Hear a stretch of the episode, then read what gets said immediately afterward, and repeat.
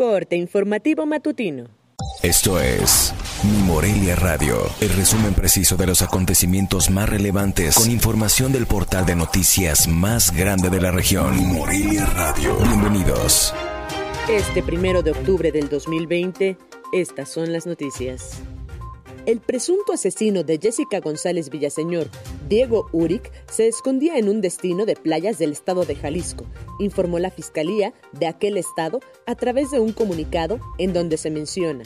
Diego Uric fue detenido esta tarde en calles de Barra Navidad en el municipio de Cihuatlán, en donde fue ubicado por labores de investigación que realizaron los policías de la Fiscalía de Michoacán, para el cual solicitaron colaboración con los agentes de Jalisco.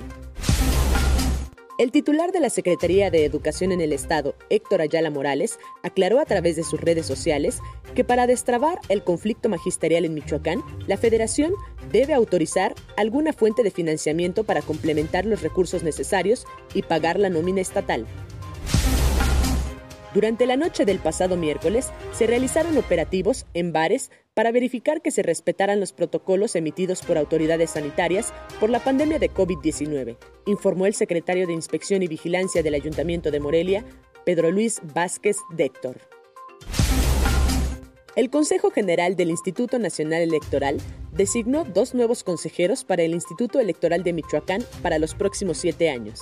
Se trata de Marlene Arisbe Mendoza Díaz de León, y Juan Adolfo Montiel Hernández, quienes fueron seleccionados entre un total de 76 aspirantes a ocupar las vacantes de Humberto Urquiza Martínez e Irma Ramírez Cruz.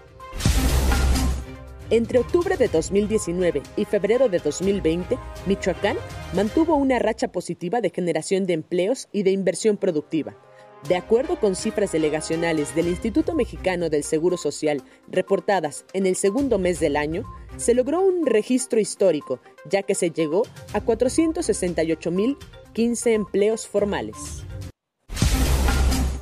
El pez se le escapó a los canarios luego de que el Club Atlético Morelia no supo mantener la ventaja y se tuvieron que conformar con un empate a un gol ante Dorados de Sinaloa en el Estadio José María Morelos y Pavón, donde se disputó la jornada 7 del torneo Guardianes 2020 de la Liga de Expansión MX la noche del pasado miércoles. Informo desde Morelia, Michoacán, Cintia Arroyo.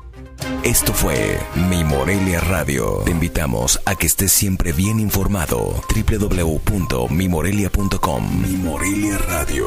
Hasta la próxima.